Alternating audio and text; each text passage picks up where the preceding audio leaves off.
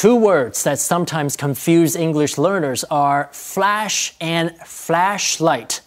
While both emit light, a flash and a flashlight are two completely different things. That's right. A flash is a device used in photography that produces a bright light to help illuminate a scene. Nowadays, most smartphones have a built in flash. When you visit an art museum, you might see a sign that says no flash photos. Now, that doesn't mean you cannot take pictures. It just means you need to switch off the flash when you photograph the artworks. Okay, a flashlight, on the other hand, is a portable electric light that's usually handheld. There are also helmet mounted flashlights designed for miners and campers that leave the hands free. Now, you may wonder why this device is called a flashlight when the light it produces doesn't flash.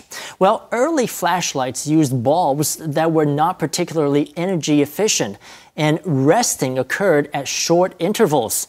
Consequently, the devices could be used only in brief flashes, hence the common North American name flashlight. Again, flashlight is the common North American name most people outside North America refer to the device as a torch, but to most North Americans, a torch is a stick with a burning flame on top of it, like the Olympic torch.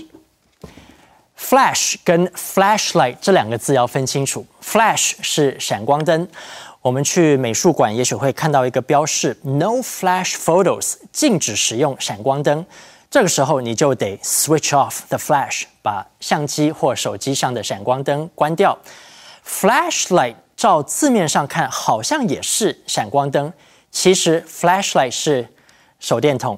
之所以会用到 flash 这个字，是因为在早期，因为电池的蓄电力不足，因此呢只能用于 flashes 短暂的时间。所以 flashlight 字面上的意思是。